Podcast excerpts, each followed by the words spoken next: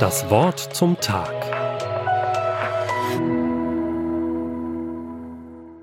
Es war wie manchmal auf der Autobahn.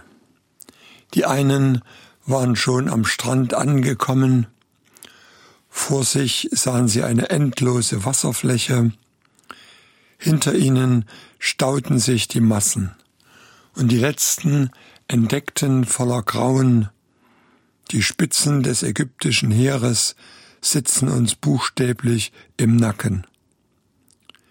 In ganz kurzer Zeit wussten es alle. Wir haben keine Chance. Manche schrien deshalb ihren Gott an. Andere überschütteten Mose mit bitteren und vor allem auch unfairen Vorwürfen. Dieses Chaos hinein sagte Mose ziemlich herausfordernde Sätze. Fürchtet euch nicht, stellt euch hin und seht zu, was für ein Heil der Herr heute an euch tun wird.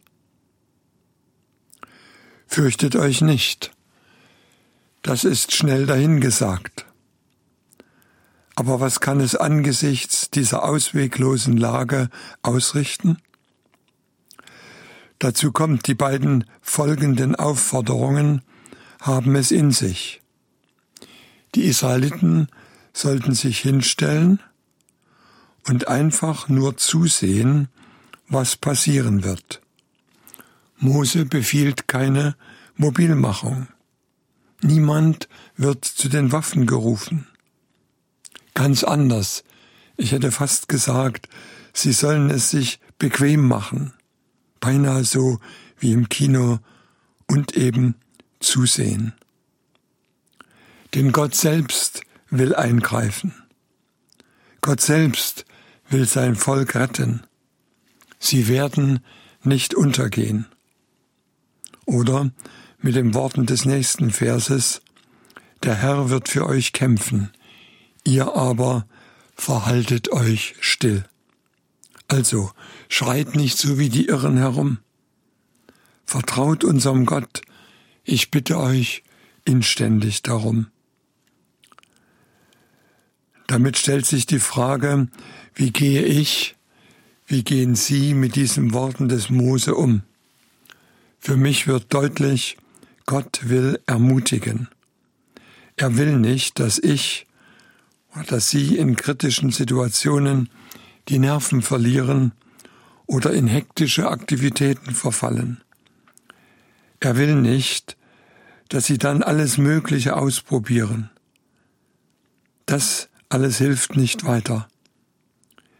In sehr vielen Fällen kommt es eigentlich darauf an, nichts zu tun, still zu sein, Gott sozusagen zuzusehen ihn machen zu lassen.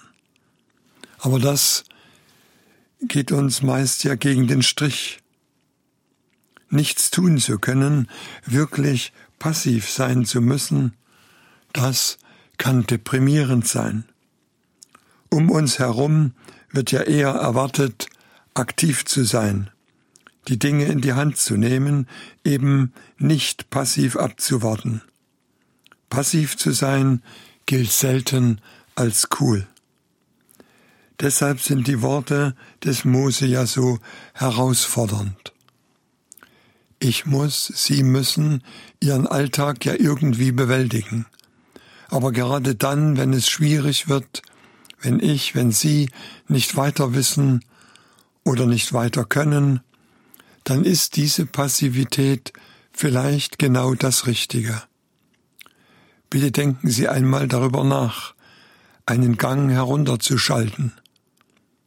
Vielleicht ist es nötig, darauf zu warten, was für ein Heil der Herr heute an mir, an Ihnen tun wird. Das Wort zum Tag, auch als Podcast auf erfplus.de.